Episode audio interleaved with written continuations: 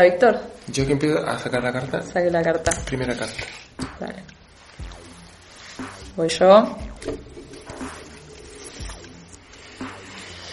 Maga. Ok. ¿Quieres dar la vuelta Dale. tú? Sí. La justicia. El carro Vamos. Wow.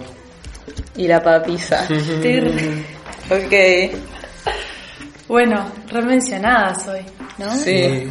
Sí, sí, como potentes. Qué loco este tema de, de estudiar, aparece la papisa como esto de cómo integrar la herramienta al tarot, esto de la intimidad que decías Sí, delante y también. de la gestación. Sí, para exponerte, o sea, ¿qué, qué, qué debiéramos integrar para poder estar también expuestos y, y exponer la herramienta, ¿no? Hablar del tarot desde Total. dónde, cuál es, Sí. qué es esa disciplina o esa interioridad, esa coherencia, ¿no? Sí, sí. Además como la justicia ahí me parece que viene, no sé, como a dar un poco algo, algo, no sé si sabio, pero justo, tipo, no sé, como desde algo hasta un poco de que estoy conectado con eso. Y algo Como- personal también, como decir, bueno, ¿qué es para mí el tarot? Como la mirada y no tratar de imitar o de hacer lo que hubiera que hacer, habría que hacer, sino como, bueno, cómo resuena en mí y de ese lugar abrirlo y siendo coherente con la intimidad y con el vínculo profundo también. Total. Sí, re. Hermoso. Y creo que para que este, Carro. este carro y este señor del carro pueda brillar generosamente, genuinamente, tiene que incorporar mucho de esto. Como la humildad y de- del tiempo de gestación que le propone la papisa. Aparte la papisa ahí le está como diciendo no vayas tan rápido tampoco, Frenito, frenito, claro, claro. paso a Ah, paso, tranqui. Todo llega cuando tiene que Como llegar. no te corras con, no sé, con querer ya tener todo el material que tenés que entregar, poner en febrero para tu libro, sino más bien entender el tiempo de esto. Ay, sí. Hermoso. Sí, Y el Como- gestar es tan placentero. O sea, si lo bancamos, Sí, exacto. es hermoso, porque es un regalo de la vida, como decir, bueno, hay algo que está tomando forma y, y, y puede ser un tanto inquietante también, no tener certidumbre, pero más vale, porque la vida te las va develando también cada cosa a su momento. Sí, también como que entender esto de que todos son procesos, ¿no? Como que y que hay que transitarlos, como que no podemos saltarnos todo para llegar a una meta, porque también eh, creo que hay algo de la ceguera en llegar a, a una meta cuando también eh, tenemos que centrarnos en el ahora y, y pasar y vivir eso. Habitar la incertidumbre. Totalmente. Nadie nos enseñó eso. Aparte entre la justicia y la papisa, ese carro está contenido, porque si es, es- porque en esto de la exposición, por ejemplo, yo me expongo, hablo de tarot, das clases, das charlas, eh, y hablar, y hablar, y hablar, y exponer la imagen, que está buenísimo, a mí me gusta igual, hay algo interesante si, si ese contenido realmente está sujeto, ¿no? Tiene ese, ese marco, y que es un trabajo personal, es como lo que está dentro de la armadura del carro, en definitiva, el contenido El contenido. eh, para que esa forma dialogue con ese contenido, esa coherencia con uno mismo y, y sí, y que en definitiva es lo femenino también, porque el contenido es lo femenino. Eh, y lo masculino en algún punto acá se presenta como la forma, como la, como la figura, como bueno, la careta, eh, como el- la presencia. Lo lindo sí del carro, obvio, la presencia, hay que estar. hay que Total, estar. pero puede ser solamente un montón de ruido y que Sí. detrás de todo eso no haya nada. Exacto. Y eso es como Porque el carro también es el marketing y como esto de estar solo desde el marketing y entender una, una clave marketinera que, que te puede hacer crecer desmedidamente, pero si adentro Sí, no está sostenido, ¿qué, qué Sí. está, qué se está replicando? hermoso. Total. Bueno, hoy estamos con Víctor Leni, eh, es nuestro primer invitado del podcast. Eh, Eh. Eh, así que bueno. Víctor nos va, nos, va, nos va a venir a charlar y a contar un poco qué es lo que hace. Así que, nada, bienvenido. Gracias, Bienvenido. Gracias. Sí, le hicimos el bautismo. Sí, sí, sí, Hoy. sí, sí. Así que si nos querés contar como eh, ¿Cómo, ¿Cómo es tu vínculo con el tarot? Eh, ¿Qué estás haciendo ahora? O Sí. lo que quieras. Bueno, a rato estoy así muy como el carro, igual como muy eh, llevando algo, comunicando mucho el tarot. O sea, llevando un, siento que estoy haciendo distintas cosas, clases, estoy yendo a los congresos, estoy escribiendo un libro, como que ah, con el Instagram también hablo del tarot, cada vez me estoy animando más a hacer videos. Entonces hay algo del, del comunicar algo de mi experiencia con el tarot o un enfoque, porque también como el tarot se puede ver de tantos enfoques, como haciéndome cargo de un enfoque y abriéndolo, compartiéndolo, tratando justamente de no perder, porque ese es como el desafío, como el contenido y, como lo propio también, porque al final el mensaje es como que cada uno pueda encontrar lo propio en ese vínculo con el tarot, eh, para, que, para enriquecernos nosotros los seres humanos eh, en, un vínculo con la conciencia, ¿no? Eh, la conciencia como de, de- de poder encontrar palabras a lo que no tiene palabras, poder crear en un punto lo que no existe y, y hacer más rica la experiencia vital, que me parece que hay algo de eso con el tarot. Y eso, estoy haciendo muchas cosas, muchas clases, viendo mucha gente con eso y está bueno, está bueno. Qué Es bueno. un desafío. Eh, ¿Y nos querés contar un poco cómo, cómo llegaste al tarot? Sí. Eh, sí. Sí, bueno. Ay, no, fue súper intuitivo, eh, fue intuitivo, no, no entendía bien lo que era el tarot, sino que fue una necesidad de- desde la sombra, ¿no? Desde la sombra, de, porque no entendés, ¿no? Vi un tarot una vez, no me acuerdo dónde, ya me llamaba la atención la gente que leía el tarot, eh, si bien había algo, yo soy de Chile y hay algo del ocultismo, que en ese tiempo, obviamente, estamos hablando de principio de los años 90, o sea, 90 año 95, y- eh, había algo como oculto, a mí siempre me llamó la atención, eso tenía en mi libro de hechizos cuando chico, Ah. había algo, sí, los tenía, pero tenía uno de hechizos de amor. Ya era libriano. Sí, sí. Pero no era un amarre, era como para habilitar, habilitar, sí, mucho con árboles. Mucho con miel y con rosas. Son cosas lindas, olores. Y el tarot nada, me parecía entretenido. No, no entendía bien de qué se trataba igual. No, no es que yo pensaba que a través de eso iba a leer el futuro, pero me inquietaba. Sabía que ahí había algo, una energía como misteriosa y fue, fue, fui como imantado a eso. Como que no le podría dar una explicación. Obviamente una vez que tuve el, el mazo en las manos, del, de la afuera empezaron a venir las demandas tal vez más clásicas. Como, ah, tiene un tarot, a ver, tirame. A como, Exacto. No creo, pero a ver, decime un, poquito. esta cuestión de que quizás hay algo más, al, al menos a mí me pasó que la gente me decía, ¿vos me lees el tarot? Y yo, no, yo no leo el tarot. Ah, pensé que leías, como que ya lo dan por sabido incluso. Claro. Como esta cara que, que quizás el otro ve, el poder personal, y vos todavía no.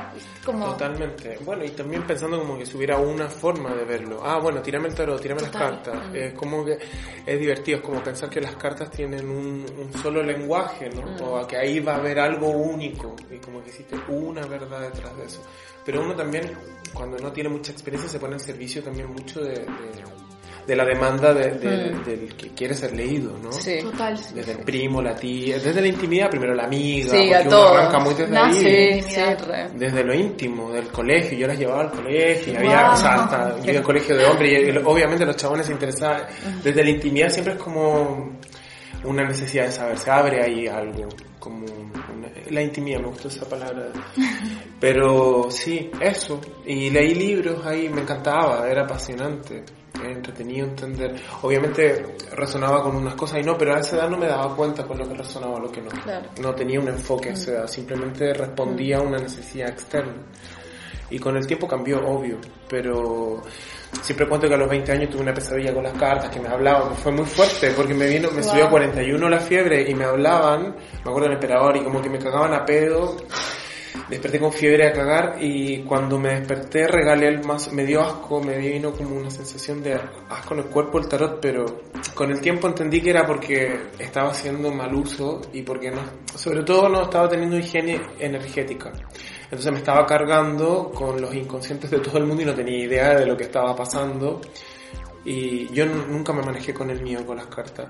Sé, entiendo que hay gente que sí, Pero es eso, ¿no? Yo en el espectáculo del tiempo tarot les digo a la gente, bueno, a veces de tanto hablar de tarot se carga el ambiente, pero no tengan miedo, como no pasa nada, es energía. Claro, es energía O sea, total. ni más ni menos, ¿no? Es energía, bueno, aprendamos a ver cómo nos manejamos con la energía, pero no pongamos un relato también eh, oscurantista sobre la cuestión. O sea, bueno, que hay energía, ¿qué pasa? Hagámonos preguntas. Sí, a mí me parece interesante eh, pensando en quizá alguna persona que lo escuche, porque hay mucha gente, va, a mí me llega que tengo curiosidad, pero me da miedo, como esta cosa de- del miedo, de, de cómo, de cómo encarar el tarot. eh, o nada, creo que también llega, puede ser que lleguen distintas maneras a, a las personas, pero hay algo, la palabra miedo es algo que, que aparece todo el tiempo. Muy recurrente.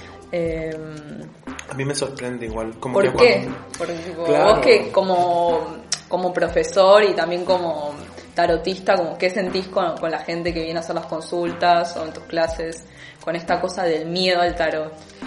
Bueno, eso puede ser por muchas cosas, pero me imagino, pero eh, hasta el día de hoy hay mala praxis igual. Ya hay gente que trabaja muy desde ese oscurantismo o desde una toma de poder y, y hay una memoria genealógica también, ya tal vez me voy muy a un lugar.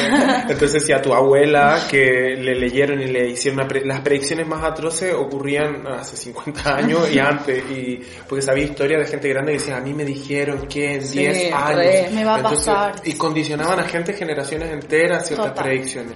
Y esa predicción eh, circulaba en ese inconsciente familiar durante décadas y la gente le daba un poder. Entonces eso queda como, una- como un lugar muy denso, eh, eso para mí es como lo más profundo, ¿no? Y, y solemne. Entonces, obviamente hay una nueva forma o otras formas de, de trabajar desde ese lugar que no, que no, no tiene que ser desde el tomar el poder sobre el otro. Bueno, ya se- lo entendemos, estamos hablando de ese lugar, ¿no? Pero puede quedar esa memoria genealógica y también eh, el otro miedo, bueno, muchos, ¿no? Hay gente que también vernos a nosotros mismos, vejarnos y empezar a dialogar. Encontrarse con la verdad me Eso, parece que genera o con miedo. nuestras oscuridades, con, nuestra oscuridad. resistencia. Ahí obviamente es como, uy, no quiero ver. Por ejemplo, ahora estoy dando un curso online y, y hay una chica linda, o sea, me dice, me da miedo, pero al mismo tiempo me moviliza, porque también hay momentos en la vida que ese es un miedo más interesante, ¿no?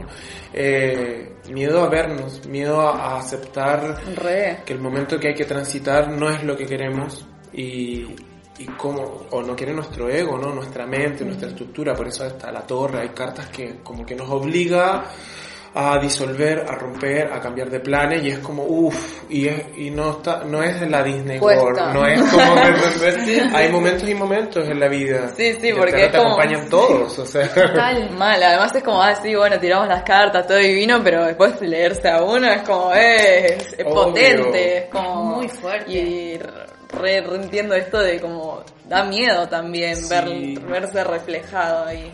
Ay, la otra vez una amiga me dice, ay, nos tiramos con mi pareja. Y yo decía, ¿para qué se tiran con la pareja? eh?" Si no, después esa Yo- información. claro, yo decía, yo- y les, ah, se venían tirando todos los días, tres cartas, la- con la pareja. Hasta que me llamó llorando, me tiró un audio, llorando que le había salido arcano sin nombre, la torre y no sé qué. Entonces era como ya, estaban esperando ese momento. Yo le decía, mira, primero que todo, yo cuando no me tiro el tarot con mi pareja y cuando no tengo duda de algo, no me tiro el tarot. Sea, ya preguntar por algo es como decir, ¿por qué te tiras todos los días con tu pareja las cartas? Insistentemente, además. Claro. Ya casi no había un ¿Qué estás propósito. buscando? ¿Qué buscas? ¿Qué tipo de tono estás buscando? o sea, ¿para qué crees que el tarot te la detone? Detonala tú misma. Claro, ¿no? ejecuta vos el botón. Claro. Ya sabes qué va a pasar. Claro, ese, ese tipo de juego, porque obvio, el tarot nos muestra eh, lo que no queremos ver también, obvio, el inconsciente, y ahí también pueden haber reticencias, o sea, no es, no, no es un juego, es un juego, me encanta que sea un juego, Sí. porque eso también te solemniza, pero... Y uno puede jugar con la profundidad y con la complejidad como en los juegos, ¿no? Como en un juego hay niveles de complejidad Sí. y uno va aumentando el nivel de complejidad a la medida que también uno tiene más cintura y que tiene una estructura psíquica para bancar ciertas informaciones también que quiera acceder y esos son los niveles de conciencia que, y que uno va, va transitando en ello. Y que es un juego muy transformador igual. Y creo que eso es tomar conciencia también. Como viene medio envuelto de rosa, pero la persona Sí. después se va con un montón de datos. Sí. Totalmente. A mí me parece también que es como un poco esto del miedo otra vez eh, en estar buscando tanto en, en el afuera. porque es como, bueno, estoy yo acá y me va, las cartas me van a salir y me van a decir esto y es como, pero acordate que, no sé, como que vos sos el que tiene el poder un poco. Total, es como- volver a eso. Y la respuesta también. Últimamente estoy convencido que en la pregunta está como en la pregunta encontrás mucha información de la respuesta también. ¿Por qué la persona quiere preguntar eso?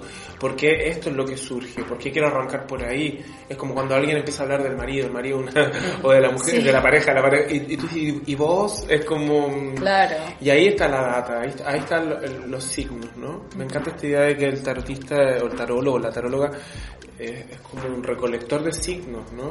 Eh, más que un adivino, más que adivinar cosas, que, ¿qué sabes? O sea, Sí, sí, es que también está como muy asociada la imagen de- del, del adivino al tarotista, que no es lo mismo. no, puedes ser adivino y tarotista, pero no necesitas el tarot para ser adivino.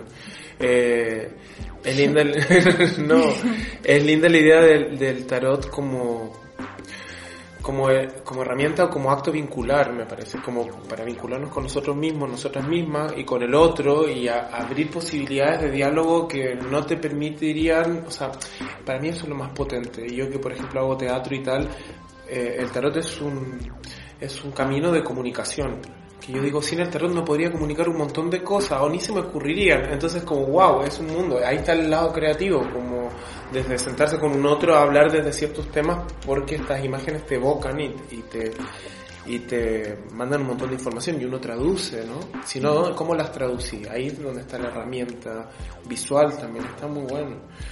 Visualmente ya es Es increíble. Es increíble porque nunca una carta la puedes ver de la misma forma. Y eso, por eso me gusta el tarot de Marsella y en eso sí soy un poco clásico. Me cuesta, por ejemplo, el tarot de autor, o sea, tengo un par y tal. Ah, ¿por qué el, el tarot de Marsella? Eso como que también es... Claro, porque el tarot de Marsella es el único que no tiene autor. Y eso a mí me encanta porque es un misterio en su construcción. De hecho, hasta se dice que puede ser, y seguramente es un eh, es una creación colectiva y que con, con los años se fue modificando colectivamente. Hay mucha mano metida ahí, hay mucho Total. inconsciente metido ahí, mucho paso del tiempo metido ahí hasta llegar a una forma más o menos final que igual se re- al restaurarla eh, va tomando otros tintes, pero pero el tarot de autor es la mirada de, de, de un autor. Es la Bueno, reinterpretación. noso- Claro. nosotras decimos todo el tiempo que no entendemos por qué los yankees están tan obsesionados con el tarot de Ryder. Viste que no hablan del de Marsella. No, Eh, por- y el de Ryder es como... Como no, No, claro. no sé, potente. No sé, porque el tarot de Ryder sí se dice que es el tarot más vendido del mundo. Es como que Sí, está, sí, tiene... ahí tiene... Re marketinero está como sí. reposicionado Ryder, pero Pero un tarot que tiene 100 años solamente. O sea, es buenísimo, o sea, tiene los tiene su Es verdad, potencia, tiene 100 años. pero no, no tiene tanta data, me parece. sí, y para está mí inspirado en acá hay como, está como la historia de la humanidad en sí, no sé cómo explicarlo. Hay algo en la simbología del de Marsella que me parece re... A mí me encanta porque Increíble. tiene como un juego visual que realmente tú puedes ver cosas distintas todo el tiempo.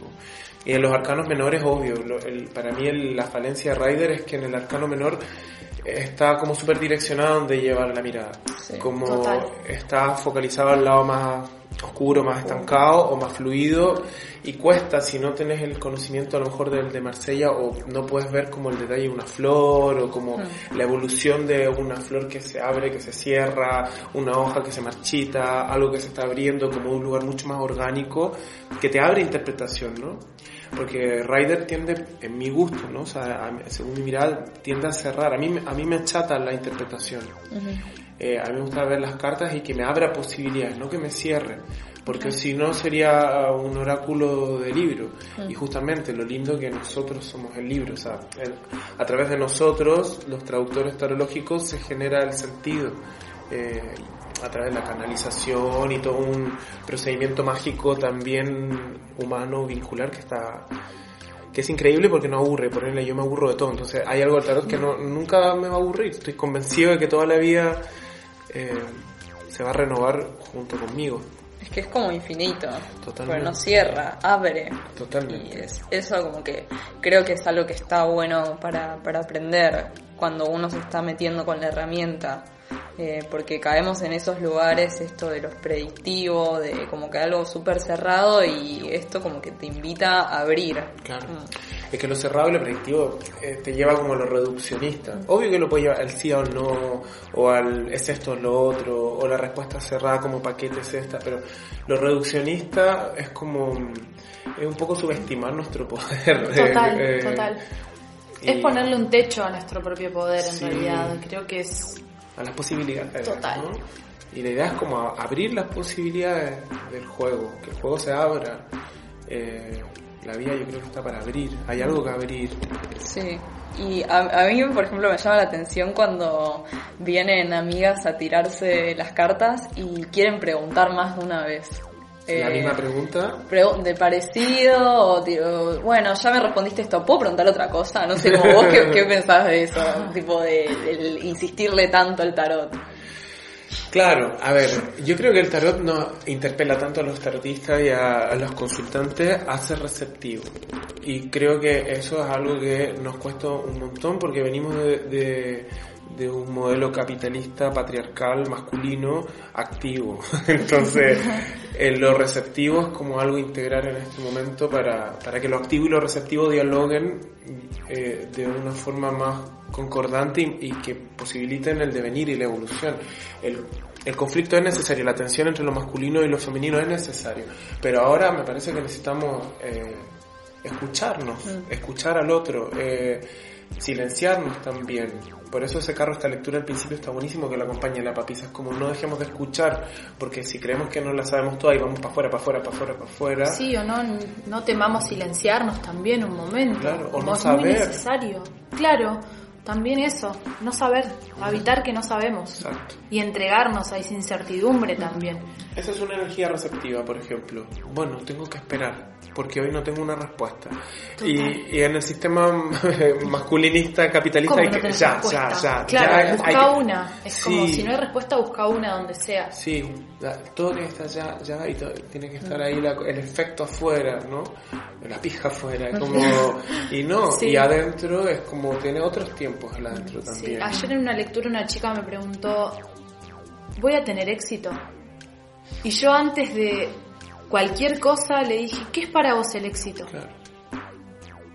y se quedó pensando. Porque ahí la llevas a un lugar receptivo. Y le, y le devolví, el, como el poder suyo se lo di.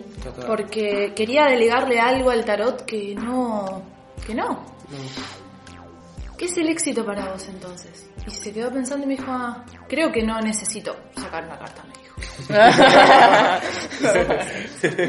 claro. Porque está en ella, porque está ahí la respuesta. Sí, totalmente. Es que ese es lo que nos pide el tarot, ser receptivo cuando la amiga o quien sea quiere una y otra y otra. Y a lo mejor, loca. Claro. Y pausarse a uno también, como, no, para, para. también saber disparar algún segundo, pero también es un montón de data y, como que cansa un poco. Es como, bueno. ¿Qué más Y tampoco chupar mucho la energía de, la gente. Eso también es re heavy uno tirando las cartas. Eso me, me interesa, como cómo, cómo te manejas. ¿Cómo te manejas vos después de una lectura con la energía que quedó? ¿Cómo, ¿Cuáles son tus...? Sí, siempre queda, ¿no? Siempre yo pienso que hay un resabio energético que queda. Más allá que yo me preparo, pero no, soy de protegerme así tanto, tanto como de... Al contrario, porque me interesa como dialogar. O sea, a veces estoy como muy protegido, es muy raro. Tengo que yo estar muy bajo energético por cosas personales antes para decir me voy a reproteger porque yo ya estoy vibrando bajo, porque estoy enfermo, porque tengo mucha tristeza o lo que sea. Entonces me protejo para, porque para que no, no, no diálogo, para que no dejar entrar una energía muy baja porque yo estoy bajo. Siempre cuando entra la energía baja porque uno está bajo, en verdad. eh, pero en general no me protejo, sino que trato de que la información vaya y venga. Hay algo, en la, en la sesión me interesa que lo que viene, que de repente es más heavy, más impactante, ver cómo a través mío también se genera una, una respuesta, una devolución. Y cuando la persona se va, sí queda un resabio, pero la idea es que no sea tanto si es que tuviste como una higiene energética, como pudiste devolver con una palabra, repreguntar, decirle, porque todo eso que se juega en una sesión es del otro. Y obviamente también de uno, pero, eh, pero uno está al servicio del otro, uno facilita, las cartas miran al otro, o sea, no es que uno dice esto no tiene nada que ver conmigo, pero tampoco no es nuestro momento, o sea, ahí nosotros estamos receptivos. Y al final sí tengo, por ejemplo, ahora en los congresos de tarot que voy ahí, tengo una ponencia que se llama El cuerpo como ancla del tarot y hablo del, yo creo que eso energético se queda en el cuerpo. Eh, en muchos lados, pero hay algo el cuerpo físico que para mí es más concreto trabajar como saltar, sacudirme, eh, porque no creo tanto en la, en la, cosa esa meditativa tan mental. Vamos a imaginar que... A mí me cuesta imaginar. Yo, o sea, sí, imagino, creo, creo, creo, pero no como que bajo a lo Dame concreto. Claro, bueno, tengo ascendente en Capricornio soy, okay. y tengo luna en Virgo, o sea, okay. salto, me tiro al suelo, eh, hago yoga, eh, me baño, grito. Hay algo, por ejemplo, en el, cuando me ducho siempre sueno, me gusta sonar porque nuestra construcción cultural también nos sonábamos, tenemos una forma de hablar, de caminar, nuestro cuerpo está muy acartonadito y cuando lo empezamos a mover de otra forma, se empiezan a, a, liberar también los resabios que quedan para mí entre los músculos de esa energía. Ya estirar es, es buenísimo, porque como, ah, Mm, ah, ya sonar, ah, pecho, se sí, todo, o vibrar, es, es increíble. De hecho, yo tengo una banda, canto, y nunca canté, ni siquiera sé si canto, pero lo necesito. O sea, es como, porque no puedo cargar con tanto, sino que necesito devolverlo, necesito transformarlo. La energía se transforma en serio, pero hay que hacerse cargo de ella, hay que verla, y cuando uno siente que está acumulada, eh, hacerse cargo de eso y sacarlo. Y me parece que el cuerpo a mí me funciona. El cuerpo es, es una vía entretenida, útil y concreta porque para no caer como en, en supersticiones Claro. y como que Como un laboratorio alquímico también, como llega eso, pasa y se transforma y se devuelve. Sí, que en la sesión lo puedes hacer a través de la palabra y como, y como decirle y terminar y que el otro diga qué, con qué te vas, o sea, como que siempre hay una actitud de que el otro se vaya con lo de él como devenido, transformado. Y después, bueno, uno hacer un trabajito después, pero no, no creo que haya que protegerse ni tener temor del otro, Claro. ni de la energía.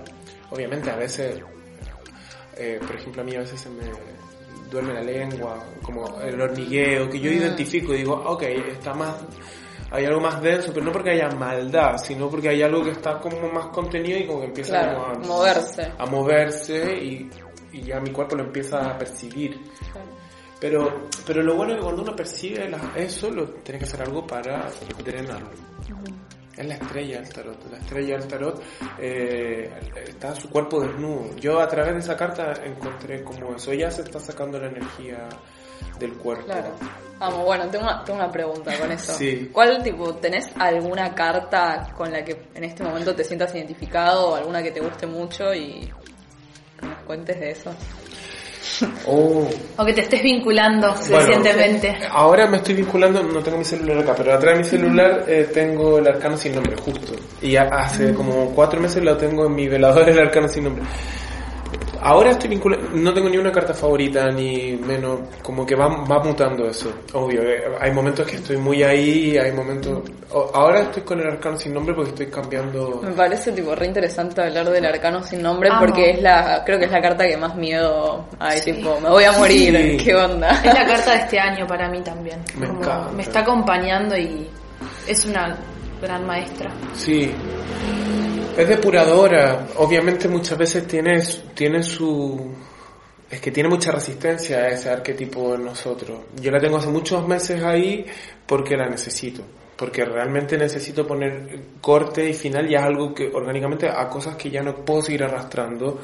Porque ya cuando las cosas se repiten tanto en un loop, eh, llega un momento que agotan. Y, y el arcano sin nombre es la posibilidad también para que que crezca y que nazca eso que ya está en su punto, eh, pero, pero el trabajo estaba más en la eliminación, el- en- porque eso nuevo que nos está esperando no, no, no se presenta con plenitud si no eliminamos. Y estoy en ese proceso de eliminar, de, de eliminar lo que no va, cambiar. eh, y- Como un poco cambiar de piel, ¿no? Sí, Tipo, para mí algo- es claro, es Algo de transmutar. sacarse una piel vieja. Sí. Aunque por Y- ahí duela, incomode, no queremos, hay que embarrarse, pero hay que sacarla. Sí, terminar de construir lo que ya está, ya, lo que ya podés, porque la deconstrucción es en distintos planos, en distintos niveles y, y, y se da toda la vida. Eh, pero hoy lo, ya puedo terminar de sacarme esa costra encima de, de- y que genera un peso, ¿no? Es mi vínculo, mi forma de vivir. Yo estoy contento con todo lo que justamente empezar a, no sé, me estoy abriendo como artista y como tarotista y tal, de formas nuevas, entonces hay cosas antiguas mías que ya tengo que terminar de desactivar para que se abra totalmente lo, Claro. lo que estoy Hacerle espacio. deseando, claro, hacer eso espacio nuevo. a eso nuevo, que viene power, viene con fuerza, me encanta, le quiero meter en la presencia a ese carro, pero para eso, ok, que corto. Y, Y puede un ser poco- un... decí. No, perdón. No, como que puede ser un poco también como resistirse, tipo estar resistiéndose al cambio, Sí. eh, cercano sin nombre. Es que es un movimiento que está siempre, ¿no? Porque a mí también me, me llama la atención eh, que está en las cabezas, abajo. Claro, Como eso puede también hablar de algo más, como vos decías, lo genealógico. totalmente. Esos yo, esos personajes que somos o que creímos que somos o éramos y que, ah, pero para, que, para acceder a esto también tengo que prescindir de esto, rescindir de esta parte mía. Como bueno, el, el- ese momento de la deconstrucción eh, es inevitable que sea un, un diálogo entre la resistencia y el soltar.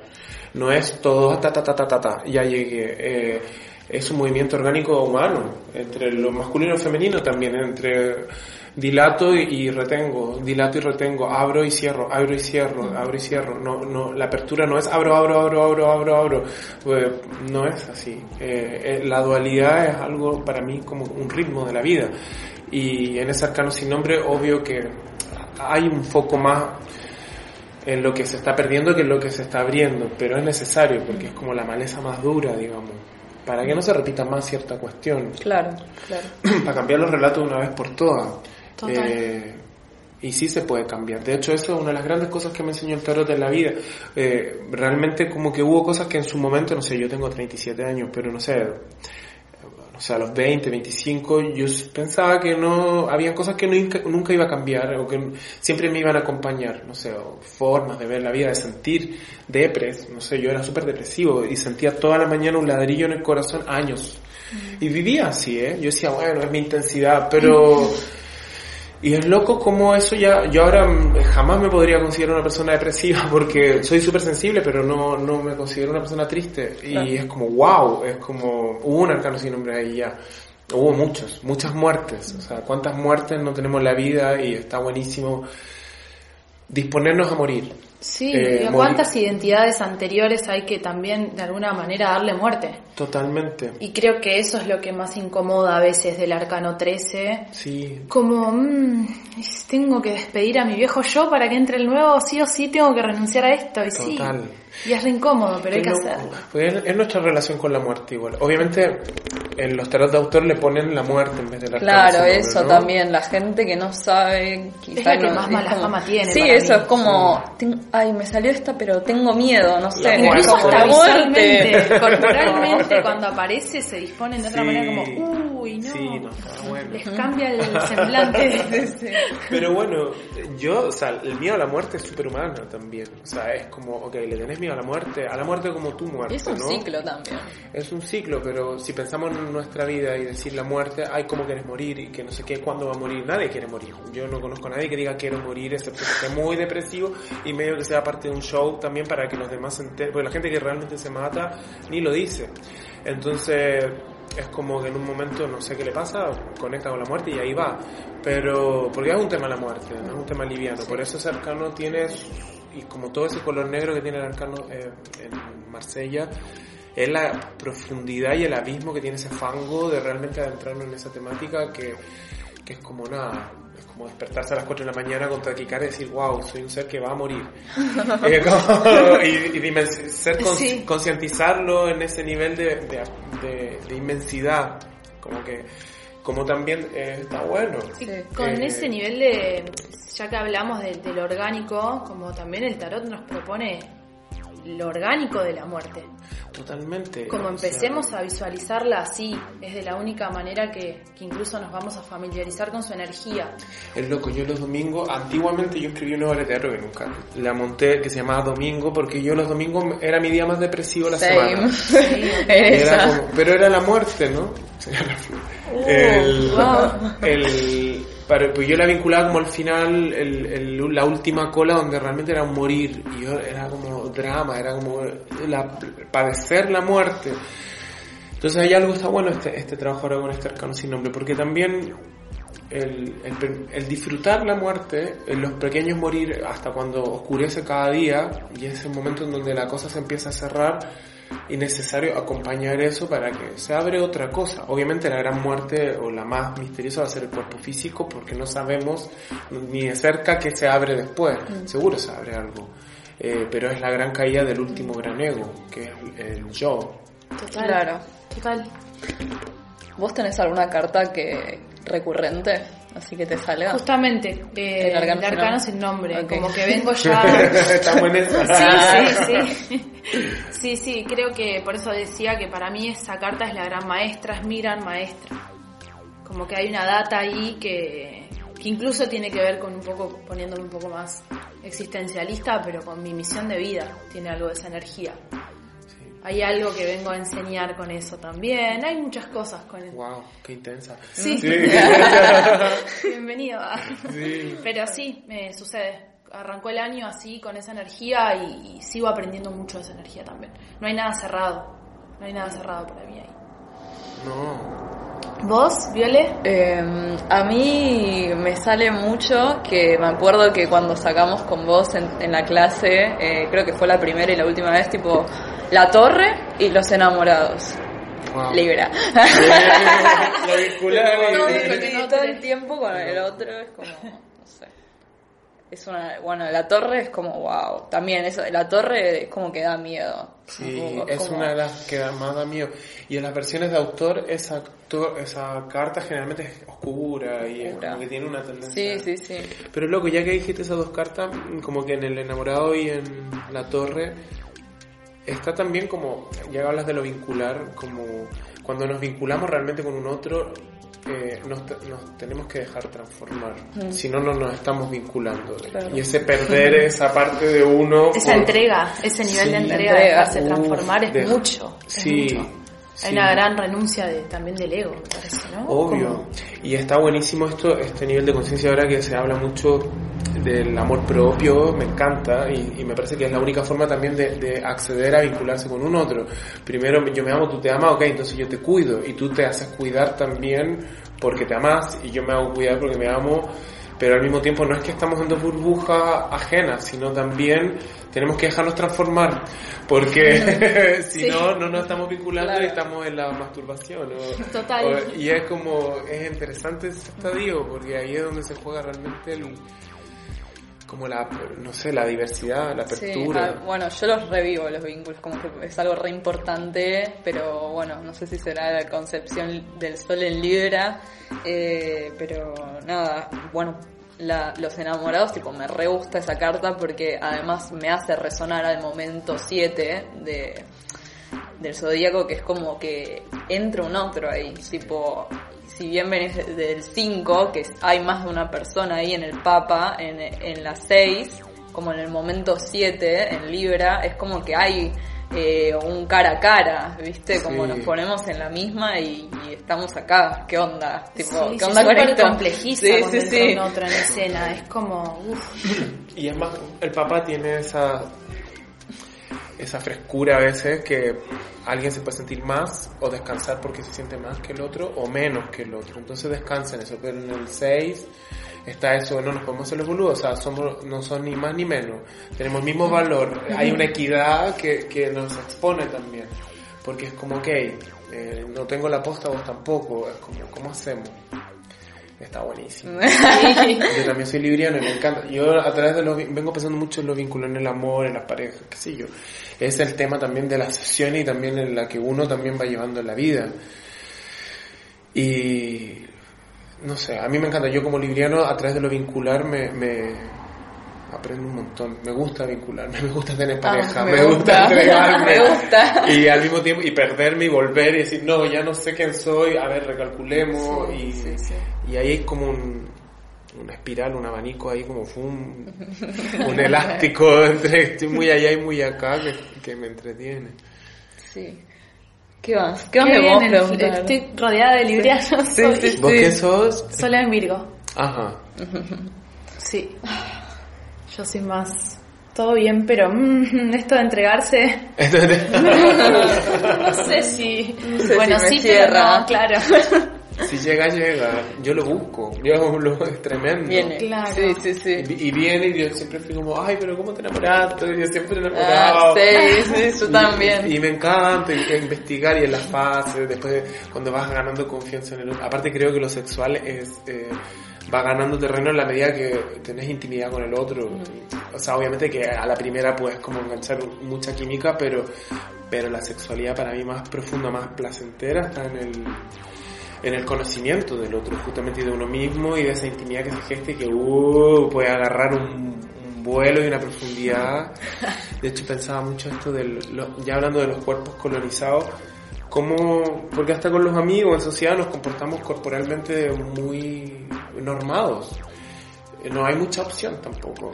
En cambio, en la intimidad con una pareja en bola, eh, no sé, uno, uno, los cuerpos, no solo en el sexo, sino en, el, la cama, en esto, en darse vuelta, en abrazarse, en ir al suelo, en, en ir a la ducha, en ser animales, en, en esa intimidad kinética, está buenísima. Me encanta. que no la tenés con un chongo de dos días, ¿me Claro, entendés? claro, claro. Claro. Pero, qué sé yo. Sí, el abandono de la postura también. Sí. Ya algo de. Sí. Ya está. Y al mismo tiempo la creación de cosas.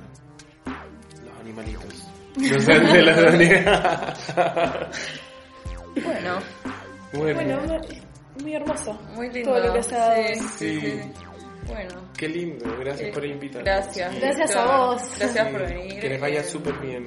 Si querés pasar tipo tu data de dónde das clases, tu Instagram. Dale, buenísimo. Yo ahora estoy trabajando en Le Soleil, el espacio, en Olivo, pero ahora voy a hacer un taller en Capital también, o sea, en distintas partes. Pero el Instagram ahí pongo todo, porque estoy súper diversificado. Tu Instagram es Víctor Leni. Víctor Leni Tarología, Tarología. que es en mi Instagram de tarot. Bueno, Eh, síganlo. Es una orden. No, porque ahí bajo el contenido y ahí hablo exclusivamente de eso. Eh, tengo uno personal, pero eso a lo mismo. Eh, está bueno como que ahí enfoco el trabajo del tarot y, y voy a estar en los congresos y siempre estoy proponiendo workshops, talleres de práctica. Así que eso. Buenísimo. Gracias. Bueno, gracias. Gracias a vos. Gracias, Víctor. Gracias, chiquillos.